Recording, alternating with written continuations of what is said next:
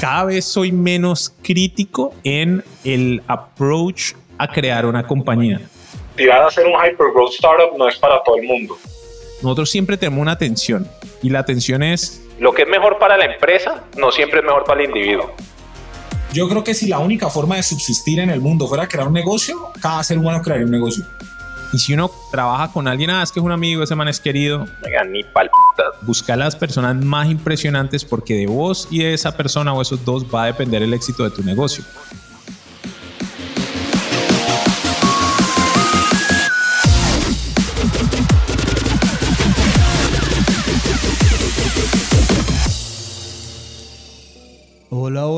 Soy tu host Robbie J. Fry y este es otro episodio de una serie especial de The Fry Show. Una serie con los hermanos Bilbao, Daniel y Andrés. Esta es una celebración de dos personas que no aceptan la vida tal como es.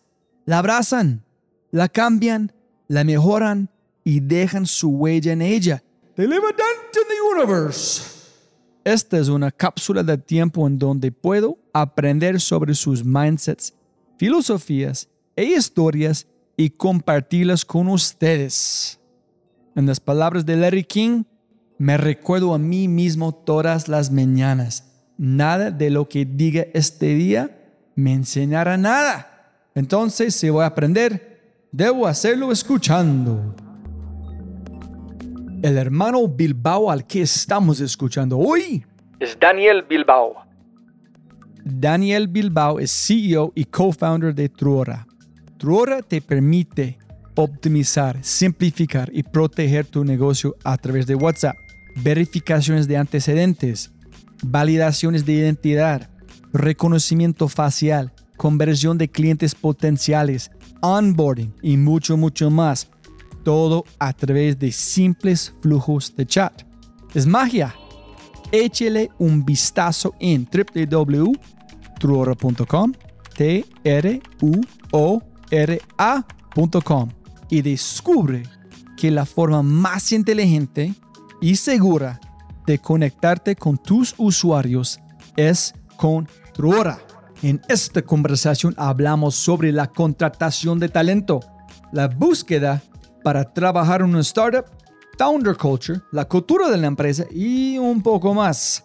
Como siempre, nada más que fuego.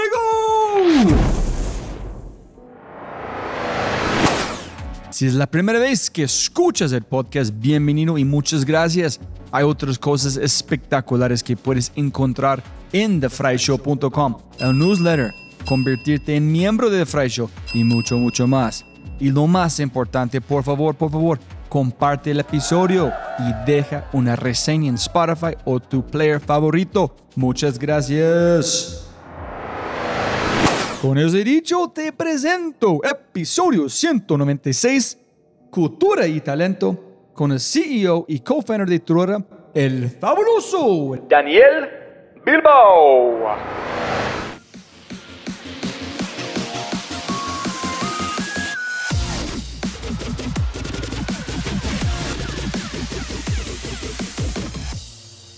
¿Y hay algo que tú quieres hablar, Daniel, como que está en tu mente en este momento? Que, oh, pues hay muchas cosas en mi mente. Estamos eh, como de cultura, cómo pensar en compensación.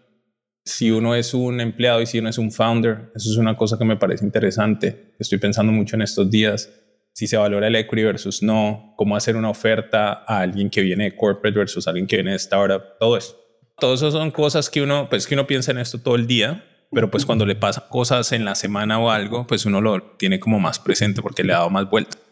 Por ejemplo, ¿cómo asignas equity entre las primeras 10 personas y las siguientes 50? Like that's, a, that's something you think about all the time. Pero yo sé que tú eres eh, amigos con Santiago Suárez de... De Adi. De Adi ellos tienen uno yo sé que es más común ahorita, donde cada persona es como tiene un porcentaje de la empresa. Yo no sé cómo lo tiene Santiago exactamente, entonces no podría, yo te puedo decir qué hacemos nosotros. Nosotros nos aseguramos que toda la empresa tenga un pequeño número de equity, o sea que todo el mundo tiene, like there's a level set, en Truora, 100%. Y de hecho bastante egalitario.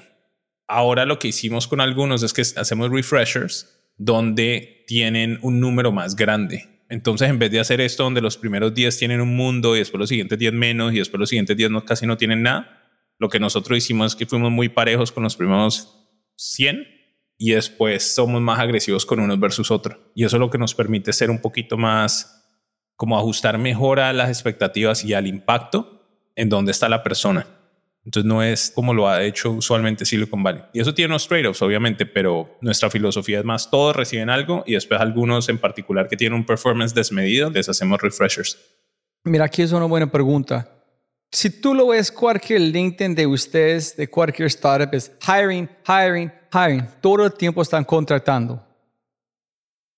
Cuando tú contratas, no sé si hay números, si hay probabilidades, si hay mayoría, etcétera, dependiendo si es junior, senior, C-level, etc. Pero cuando la gente va a Truora, ¿cuántas más ofertas normalmente la gente tiene? ¿Es la plata, es la oferta que ustedes están construyendo? ¿Es en qué secuencia llegan a ustedes? Si es la última oferta, la primera oferta, ¿es la plata, es la cultura? ¿Cuál es el clave en Truora cuando ustedes pueden sacar un talento de otra empresa? ¿Cuál es el factor principal? Pues yo creo que el peor error que comete la gente es creer que hay una clave. O sea, depende. No, para depende ustedes. de cada persona. Por, por eso. Es que it don't work that way. No. O sea, no, ni por error. Si yo te fuera a reclutar a vos, hay unas generalidades de que tenemos nosotros como compañía que son un buen value pro, pero yo a vos te reclutaría muy distinto que reclutaría a tu socio o que reclutaría a un ingeniero o que reclutaría a un VP de mercadeo. Sería completamente distinto porque tus incentivos y lo que a vos te mueve no es necesariamente lo mismo que mueve a otra persona. Entonces, ¿qué tenemos de value prop nosotros en Trura muy fuerte? Tenemos una misión muy bonita, tenemos un deseo de ayudar a las personas y de querer a nuestro equipo y portarnos muy bien con ellos. Tenemos propósito, somos un high performing team, high achieving team. Ahora somos bastante competitivos en comp. Antes no pagamos tanto, ahora somos bastante más altos. Y también tenemos unas filosofías de equity para todo el mundo y de, donde uno es persona y no importa el background académico, ni social, ni racial, ni nada de eso. O sea, somos bastante meritocráticos y todo eso son cosas muy bonitas que la gente valora. Vos vas a valorar cosas distintas. ¿Qué hacemos nosotros muy distinto en Trubora? Somos ultra transparentes. Vos querés ver cuánto tiene de salario cualquier persona, lo puedes hacer. Querés ver en dónde está el negocio, lo puedes hacer. Querés ver cualquier número, lo puedes hacer. Querés ver qué conversaciones estamos teniendo con VC, las vas a tener. Eso es algo muy inusual que nosotros tenemos versus otras compañías. De pronto vos valoras eso, de pronto no te importa un culo. Entonces, dependiendo de cuáles son las cosas que vos querás, el pitch que yo voy a hacer va a ser tailored hacia vos. Y es más, cuando yo recluto, yo hago un ejercicio, esto ya lo llevo haciendo como 5 años. Yo te digo, contame, ¿cuáles son 10 cosas que vos querés para los próximos dos años? Lo pones en un Google Sheet. 10 cosas que querés de los próximos dos años. Lo que sea. Puede ser personal, puede ser casarme, puede ir al Himalaya, puede ser ganarme tanta plata, lo que sea. 10 cosas. Y lo mando. Y se dan una vuelta y vuelven a la semana y hacen toda la introspección, no sé qué. Y cuando vuelven, yo miro esas 10 cosas y trato de acoplarlo con qué es true hora y qué no. Para tratar de ver si hay un match. Y eso me da un discovery gigantesco de la persona y también de qué podemos hacer nosotros y qué no. Ahorita te podría abrir la pantalla, te podría mostrar 5 o 6 de personas de Truora, donde literal les pongo un score. Quiero tener impacto desmedido en un lugar entre 8 y 9. Aquí puedes tener todo el impacto del mundo y tenés autosuficiencia. Quiero saber cómo funciona startup. 7. Porque puedes ver el de Truora, pero no es lo mismo que trabajar en un VC donde uno ve 18 startups a la semana. Listo. Quiero, yo qué sé, manejar un equipo. Pues depende, llegas como manager o llegas como individual contributor. Entonces, si llegas como individual contributor es como 4. Y al final les pongo un score y es una discusión basado en qué es lo que vos querés para tu vida. Y mi pitch, el mío, es muy distinto a vos que a otra persona. Pero mira, pero yo no sé si estoy de acuerdo con eso. Si habla con vos, habla con tu hermano, yo no puedo imaginar ustedes hablando de otra forma. Si yo voy a trabajar, quiero trabajar porque quiero trabajar por Daniel en su estilo, en súper, No. que todo está alineado. Es sí, que- pero eso es para las primeras 20 personas, ya después no. Como por ejemplo, nosotros ahorita trajimos 10, no, 6 empleados nuevos a Truora. Yo conocía a la mitad y ayudé a reclutar a la mitad. Los otros tres yo no los conocía. Los conocí nada más para darle el visto bueno al final. Entonces, es imposible asumir que ellos quieren trabajar conmigo y vienen porque van a trabajar conmigo cuando yo no los he conocido. Lo bueno cuando hace una empresa que va creciendo es que it's larger than oneself. No, pero, pero si yo hablo con, yo conozco muchas personas que han pasado por este podcast. Si tuvimos conversaciones, yo amo cada uno de ellos. pero voy a escoger a Daniel o a Andrés porque me encanta la forma que ellos hablan, que es cero bullshit. Si estoy Claro, fucking up, pero va eso sos vos. Pero eso sos vos. Eso es una cualidad que tengo yo y que tiene mi hermano. In a good day.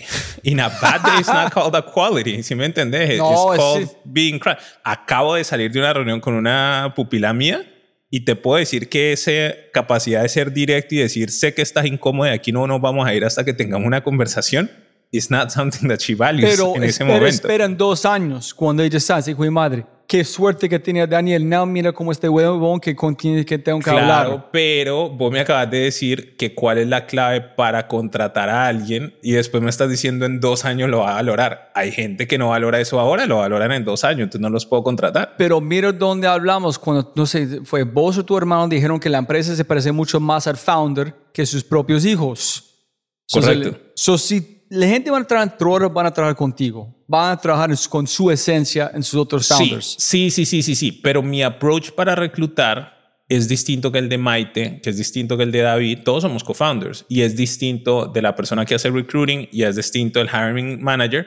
Hay unos overarching como things, pero yo creo firmemente que la gente que recluta muy bien toma su esencia de su compañía y hace highlights, pero todo el pitch es tailored a lo que quiere la persona. Por ejemplo, ¿sabes cuál es la mejor persona que yo puedo reclutar para Truora donde yo digo 95% de las veces los voy a cerrar? Si vos sos un high performing individual que quiere emprender y que quiere trabajar en un sitio dos años y aprender a emprender, pero que no obtiene eso, yo los puedo contratar con los ojos cerrados.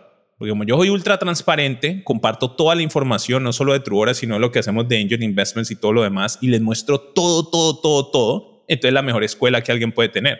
Entonces ahí me ponen a competir a mí con el que sea. O sea, no quiero nombrar a alguien, pero Meta, Google, Facebook, yo creo que les gano. Siempre y cuando el com no sea muy desfasado, les gano porque es un value pro que es muy difícil de proveer a alguien más. ¿Sí me entendés? Pero hay muchos startups buenos que tienen propuestas de valor buenas. Nosotros no somos la única. Entonces, cuando la gente está ganando, ganando porque todo está compitiendo por el mismo recurso, que es otro como ser humano, ellos ganan porque pagan más. Mira que yo este experimento lo he hecho muchas veces y le digo ahora a cada persona que está buscando trabajo, hace introspección y pensa qué es lo que querés. Porque todo el mundo va a elegir entre las cinco cosas que le lleguen primero. La gente no optimiza para lo más importante que hay, lo que más le interesa las cinco cosas. Y uno como startup vive y muere por su capacidad de reclutar. Entonces yo te garantizo, Robbie, que vos estás buscando trabajo y salís y te reunís con cinco empresas, va a terminar allá, en una de esas cinco, la que sea. Si te reunís con otras cinco, va a terminar en una de las otras cinco. Entonces yo le digo a todo el mundo, ve, preocúpate mucho por hacer esa introspección y mirar. ¿Qué te van a decir? Te van a mostrar una gran capacidad de impacto, el potencial que tiene el negocio, vas a poder ser un first time manager si estás manejando el equipo o vas a poner en práctica todo lo que hiciste, lo que sea, lo que sea. Pero yo soy muy persuasivo. Mi hermano también es muy persuasivo. María, todos nosotros somos hiper persuasivos. Alguno de nosotros te va a ir a trabajar. ¿Sí me entendés? Ahora, ¿por qué? Porque esta persona pudo machear mejor las necesidades del candidate con la propuesta del valor de la empresa y pudo hacer una mejor ejecución. ¿Qué le digo yo a María todo el día? Una high achieving woman que quiere trabajar para ayudar a los pobres hay cero chance que yo le pueda ganar a María. En su mejor día y yo en mi mejor día, María me va a reventar. Ah, me va a reventar. Porque tiene un mejor value pro para lo que está buscando esa persona. ¿Sí me entendés? Entonces, pero si estás buscando a alguien quiere emprender y que quiere aprender a emprender y que quiere una transparencia absoluta y honestidad radical y todo eso, yo me reviento al que sea. Yo, por ejemplo, mi approach cuando estoy reclutando, y eso me pasa sobre todo con los McKinsey y los banqueros y todo esto, ellos creen que están reclutando para trabajar en Truora. Y no es verdad. Yo literal me siento y charlo con vos y charlo con vos una buena hora a entender qué es todo lo que vos crees. Y en mi cabeza estoy pensando, conozco como 20 empresas y esta persona sería un mejor fit aquí que acá. Y te dicen cosas. Por ejemplo, hay uno que dice, a mí me gustan las cosas de sector real. O sea, a mí me gustan los tangibles. Como a mí me gusta mover cajas. Mover... Yo digo, listo, Truora ni palputas. Estos manes quieren algo que tenga un componente de logística alto. Ok. A mí lo que me gusta es hacer estrategia y estar cerca de las decisiones estratégicas de un negocio. Yo digo, este pato no tiene ni idea de cómo funciona startup. Back to the drawing board, tiene que estudiar otro poquito. ¿Sí o qué? Hay otros que van a decir, yo quiero, como la de María, yo quiero trabajar para una líder impresionante. Yo digo, listo, yo tengo a Mai, entonces por el lado de nosotros funciona, pero si quieren ir a trabajar con María también funciona. Entonces hay un subset más chiquito. Una de empresas que no va a nombrar, tan llenas de pipis, esta mujer no va a querer trabajar allá if she can choose. ¿Sí me entendés? Porque va a ser bendita eres entre todos los hombres y de eso no se trata. Hay unos que quieren experiencia de trabajar en otros países. Entonces, si yo estoy buscando alguien para México, ¿sí o qué? Y quiero que sea mexicano, pues si me llega un chileno y quiere vivir en México, pues no me funciona. Otros quieren remotos, entonces van a querer ir a trabajar a un top que es full remote y que les gusta mucho eso. Hay cosas que son distintas dependiendo del negocio.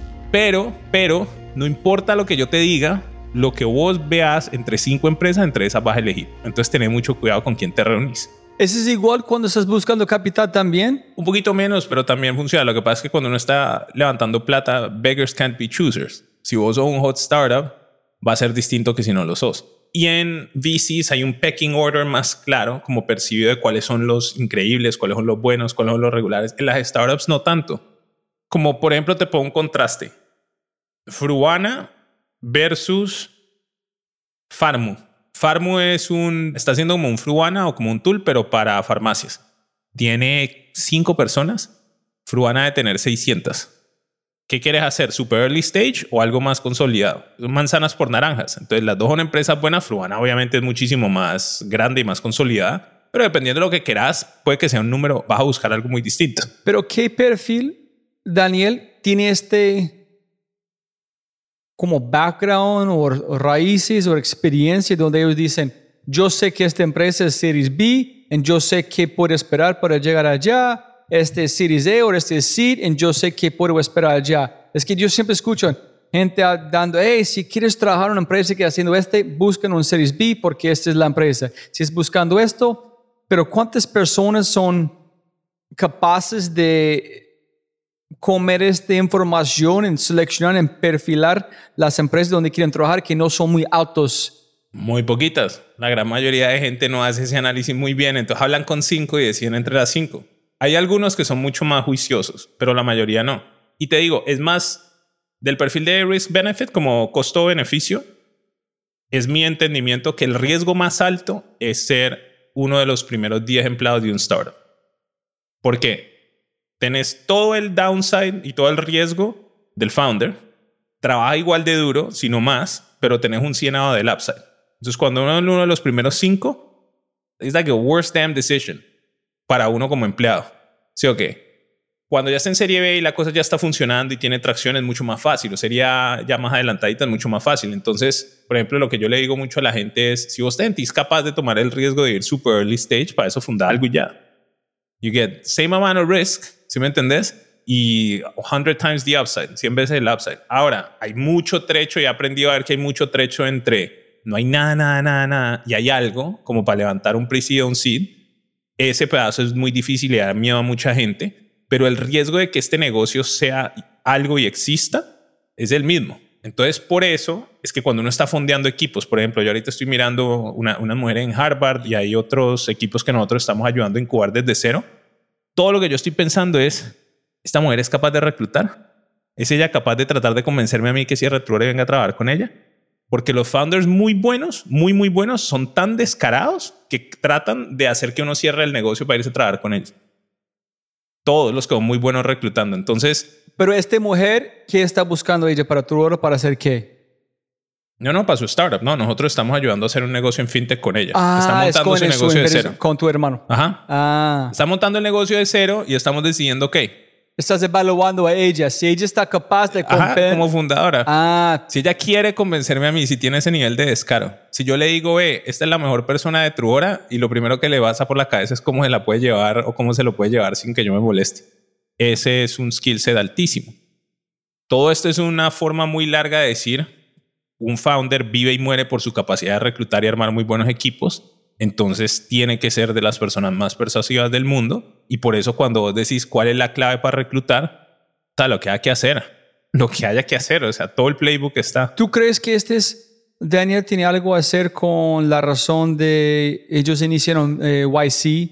Sí, sí, lo que pasa es que YC, yo hablé en estos días con Michael Siegel y me decía una cosa muy interesante, que a ellos no les gustaba la comparación con la universidad porque hay un talento que uno no puede entrenar. Entonces es parecido, explicaban como Lebron o como Kobe, decían, ¿cómo puede uno coach que alguien haga 3.000 shots en una tarde y que no se quiere ir a dormir hasta que haya hecho 3.000 shots? Y like, you can't coach that. Y eso es verdad.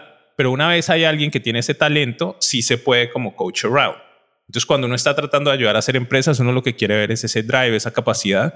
Pero YC lo que hace es que te ayuda a cerrar esos gaps donde si vos tenés las intenciones y quieres aprender mucho, te muestran una forma de hacerlo que suele ser una mejor práctica o que funciona bien para la mayoría de startups o para muchas startups. Yo creo que le digo a la gente cuando lo estoy ayudando a hacer empresa es, yo no soy capaz de hacerte el negocio, pero yo sí te puedo decir dónde hay unos huecos gigantescos donde irse por allá es una brutalidad y te vas a matar. O sea, yo sé cómo evitar cagadas gigantescas, pero de ahí ayudar a hacer el negocio ni, ni por error. Un mensaje rápido de Quinto y de regreso al programa. Cualquier empresa frente a un cambio, ya sea innovación, transformación digital, experiencia del cliente, agilismo u otro, 85% de las personas dicen no se puede. Eso no se puede. Yo no puedo. ¿Por qué? Porque para habilitar el cambio necesitas mantener a las personas constantemente inspiradas, curiosas y tomando acción. Eso es por lo que creamos Quinto, para cambiar el mindset de los que dicen no se puede a decir yo puedo y yo haré. Quinto es culture hacking, por hackeando tu cultura a través de WhatsApp en tres pasos. Inspirar, medir y escalar. Todos en tu empresa merecen ser inspirados, motivados y desafiados. No de vez en cuando, sino todo el tiempo. Ingresa a quinto.ai para saber más y agendar una cita. Quinto.ai www.kinnto.ai Quinto. Y para entenderlo, al final de cada podcast hay un mindset de quinto esperándote. Cuando tú arrancaste con tu hora, hiciste cosas correctas e incorrectas si pudiste volver en tiempo, hay cosas que cambiarías o hiciste todo en la forma cualquier, de... Cualquier Listo, ok. cantidad. Listo, no, con talento, porque estamos con de cultura. estupidez hemos hecho. No, con todo. Con, no hay una sola cosa que yo no me haya equivocado. Entonces, sobre, estamos arrancando este podcast para ayudar a la gente en LATAM. Hay una gran diferencia en contratando valores, propósito, cuando tú estás contratando para una empresa que nació con muchas personas de América Latina o cuando estás contratando a alguien de otro país para una empresa que nació en América Latina o es muy transversal. No, yo creo que es transversal. O sea, yo, a ver, te voy a responder primero la segunda y después la primera. A mí me parece que la gente que quiere trabajar en startups usualmente tiene algún nivel de locura, and I digo de una buena manera, y se parece más cinco personas que quieren trabajar en early stage startup que cinco colombianos promedio que uno agarre de la calle o mexicanos. O sea, yo creo que los traits, las cualidades son más parecidas entre la gente que trabaja en startup, sea de cualquier parte del mundo, que de la población general. Entonces, la cultura de startups superan la cultura de donde están. Usualmente, usualmente. Eso es, eso es que dijo J. Rao, es que como dijo, si la cultura es suficiente fuerte, es más fuerte la cultura del país o la ciudad o del barrio. Seguro, seguro. Y todas hacemos de su cultura muy, muy, muy, muy fuertes. Muy fuertes. Ahora te voy a hacer un comentario que de pronto tenemos que editar porque no sé cómo decirlo bien, pero bueno, ahora, ahora te cuento eso. No, dile Eh, ya. en cuanto a errores. Antes de perderlo. me vi un especial de Nexium. Nexium es un culto que hizo un man ahí donde era como un coaching management company que lo que era una pirámide y que terminó haciendo unas cosas tan asquerosas que lo que terminó era brandeando personas, brandeando mujeres. Era un culto nuevo, Nexium. Está en Netflix, está en todas partes. ¿Cómo se ¿Sí llama? no? Acaban de cerrar. Nexium. Nexium, ¿no? Se llama el Alison Mack de Smallville. Era una actriz que estaba metida en eso. Al tipo le pusieron 100 años de cárcel y a ella le pusieron como 3. Todo un cuento. Me lo doy con mi esposa todo el fin de semana. Muchas de las prácticas que usaban en ese culto, yo las reconozco prácticas de startup. Y me era la cosa más incómoda del mundo. Porque yo era viendo eso y es como, a veces uno lee un management book y uno ve, le explica a uno como 20 cosas y hay como 12 o 13 que uno dice, sí, esto es intuitivo para mí. Había un mundo de cosas de las prácticas que usaban los manes para manipular que a mí me parecían muy parecidos a una cultura de startup. Y yo llamé a mi psicóloga, llamé a mi hermano preocupado. Yo dije, marica, mira esto. O sea, esto es, esto es como parecido. Y me dice, sí, es que cualquier cultura fuerte es un culto. La diferencia es si uno lo usa para generar un bien a la sociedad o no. Pero sí, las culturas del startup y los cultos, en mi opinión, no son tan lejanos como yo creía que eran antes de verme ese documental. Yo cada vez siento que uno, como líder de un startup y que uno está creando una cultura fuerte, uno tiene una responsabilidad muy alta de siempre estar chequeando por qué estoy haciendo lo que estoy haciendo. Cerrando una necesidad, una vaina de ego, o es porque de verdad creo esto. ¿Sí me entendés? Y viendo gente muy mala que tiene un skill set parecido al de uno, uno es como, uff, voy a revisar esto a ver qué no vaya a ser que esté haciendo alguna embarrada. Esa es la, la parte uno. Y la otra es, no, pues nosotros hemos cometido un poco de errores. Nosotros contratamos muy junior al principio, habría echado mucho más rápido. Nosotros le dimos segundos y terceros chances a mucha gente en el inicio de Truora y eso es sacrilegio. O sea, siempre dicen lo mismo, hire slow, fire fast. Ah, nosotros somos unas mamás.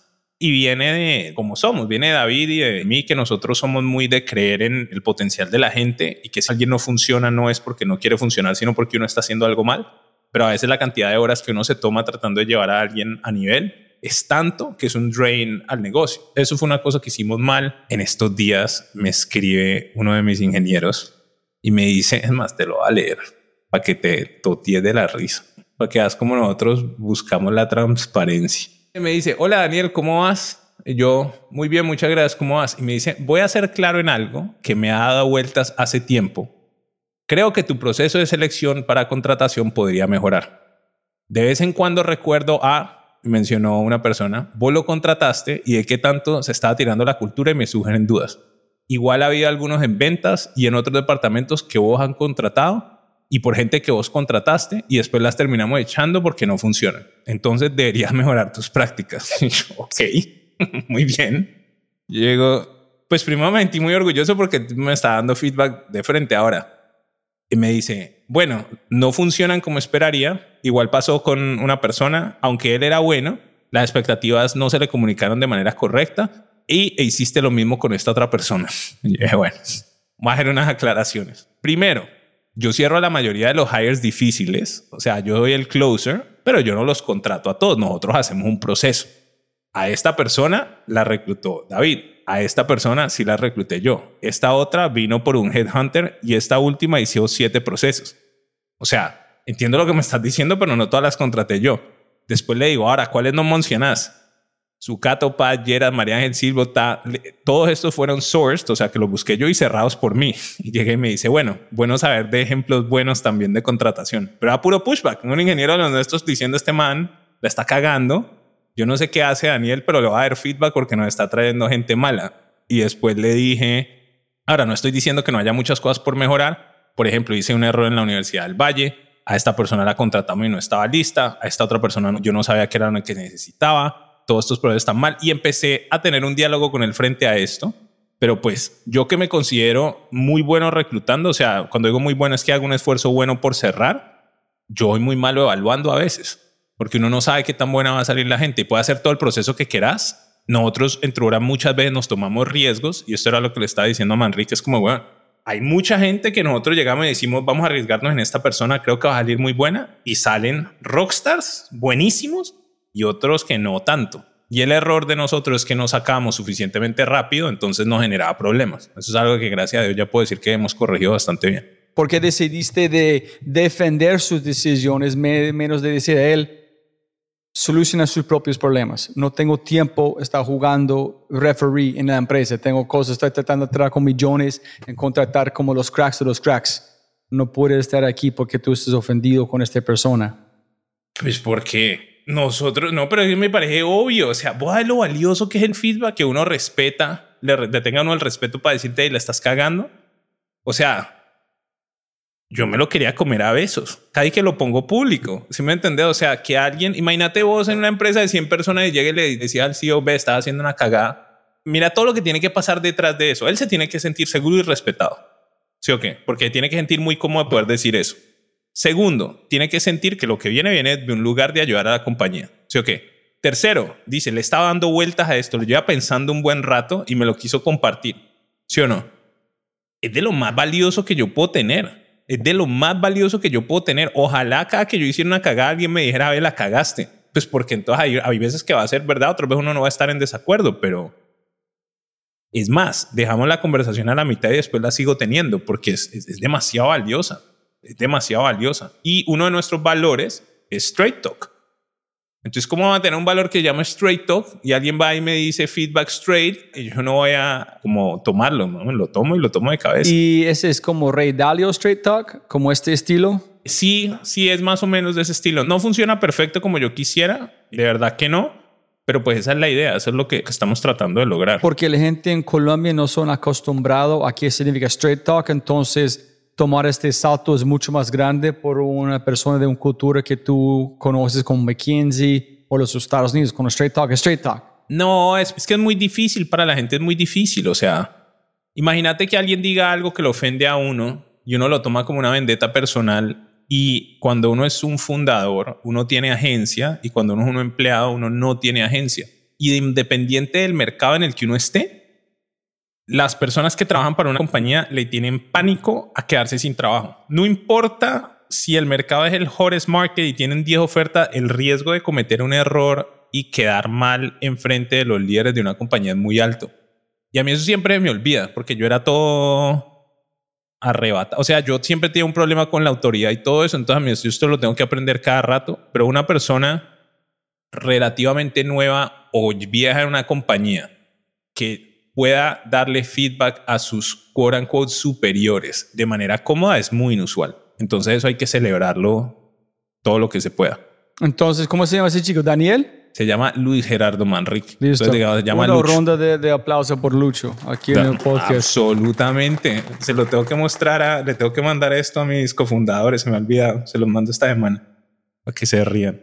Por ejemplo, nosotros nos demoramos unos buenos par de meses desarrollando trust alto entre los founders. Fue un poquito más painful de lo que tenía que ser. Entonces, invertir muchísimo en las relaciones entre founders muy al principio, pero muchísimo es descarado irse un mes a pasear juntos. A nosotros nos volvimos un grupo integrado, integrado, integrado cuando éramos todos viviendo en Y Combinator en febrero de 2019. Eso fue una cosa que podemos haber hecho mejor. Y salió bien y todo lo que quieras y tenemos mucha confianza, pero eso podía haber sido menos painful. Otra, poner todo por escrito. A mí, la cantidad de veces que yo he tenido negociaciones con alguien y no las poníamos por escrito y después uno no se acuerda y entonces la gente queda molesta. Y te estoy hablando entre founders, te estoy hablando con co-founders, te estoy hablando con empleados, sobre todo al principio.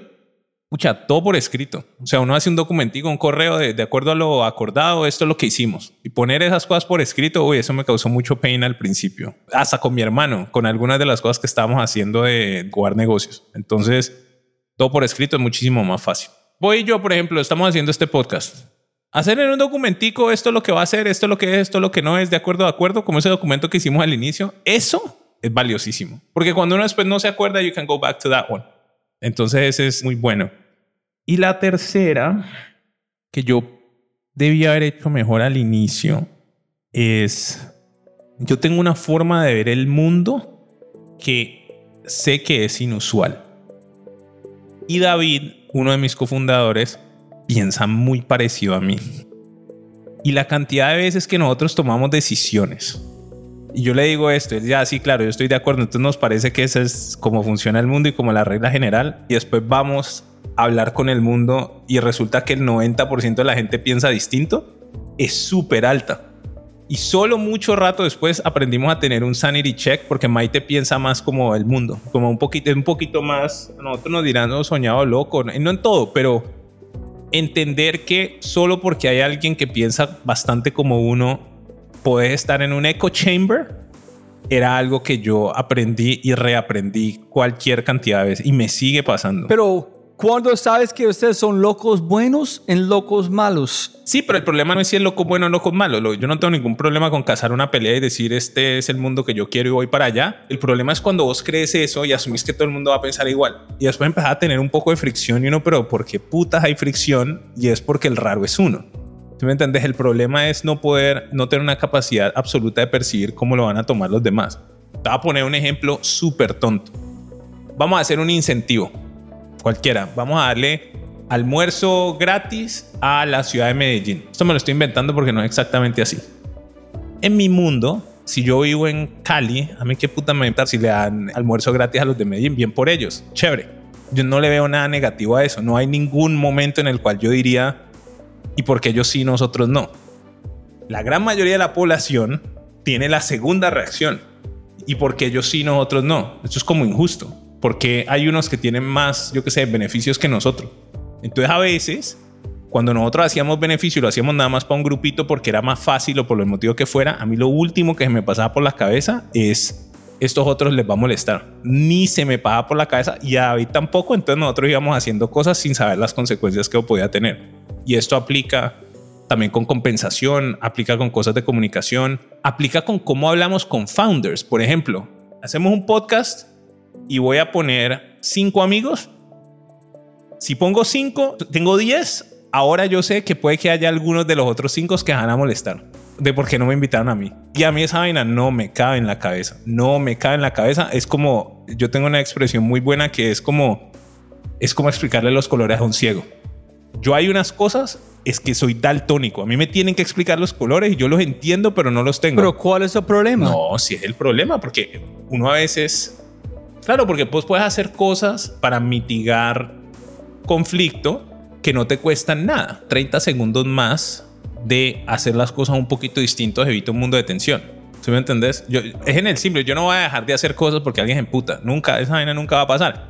Pero el error de uno como líder es tomar decisiones y no poder prever las consecuencias. Pues lo, lo mal líder que es uno si uno toma una decisión y uno puede predecir qué va a pasar. el colmo, si me entendés? Tomar la decisión con lo más cercano a información completa. Ese es un error. Tenerle miedo al echo chamber y tener sanity checks. Eso lo he aprendido. Y si le preguntas a Mauricio, a mi financiero slash recursos humanos, te va a decir lo mismo. Tres culturas que admiras en tres founders que tú crees que son cracks en la forma que ellos manejan, personas, tratan personas. Culturas que respeto mucho. No, pues hay muchas. La de Netflix, por ejemplo, es impresionante. Todo esto de No Rules Rules y como los máximos y como lo piensan es súper impresionante. Toda la filosofía y lo consistentes que son me gusta mucho. La Airbnb, a mí nunca se me va a olvidar cuando Airbnb tuvo que echar gente ahorita, cuando empezó la pandemia, como manejaron esa vaina de bien y en la comunicación y en el trato y impresionantemente bien manejado. Porque es cuando uno se mide como líder, cuando las cosas van mal. Esa es una segunda que respeto mucho. Otras, estoy pensando pues aquí de nosotros de las locales, hay muchas, hay muchas cosas distintas que respeto. La forma en la que Freddy de Platzi tiene un, como un deseo tan puro por ayudar a la sociedad y con todo y lo que los jóvenes de pobre hombre. María, con el foco que, que tiene por ayudar a, los menos favorecidos, me parece muy impresionante. La cultura de ventas tan, tan, tan crack que ha hecho rápido, la que ha hecho Apparition on Top, es muy impresionante. No hay muchas y uno toma cositas de, de cada uno. Hay mucha gente muy buena. Y lo último aquí, no hablamos de este, pero creo que es importante mencionar que antes que terminamos, yo creo que es mucho, es mejor la forma que tú cierras la puerta que tú abres la puerta. Porque ese es que yo escuché de Simón que ellos cuando alguien salen de Rappi tienes que salir hablando muy bueno de la empresa, porque cualquier persona puede salir y matar la empresa. Entonces tú tienes que, el estilo, la forma, la forma que tú, al offboarding es más importante de onboarding. Sí, yo comparto eso. Sí, lo comparto completamente. La, la, forma en que Simón es tan práctico cuando la gente sale de Rappi es increíble. Y él es de llevar a la gente bien y de llevar, Y hay gente que se ha portado muy mal saliendo de esa empresa. Y Simón es cero vindictive. Es como, ah, llevamos la cosa. Mejor dicho, es muy, muy, muy aplomado, muy tranquilo, muy práctico. Práctico, esa es la palabra, muy práctico y eso siempre beneficia a la empresa. Entonces él pone a Rappi por encima de cualquier ego, cualquier cosa de él. Y muchos founders no son así. Nosotros somos un dicho entre los de San Francisco de que cuando alguien se iba o hacía algo mal, había unos founders que yo conocía en San Francisco que decían, he's dead to me, dead to me, he's dead, dead to me. Si me entendés, es como, ahora se, no quiero volver a ver de usted.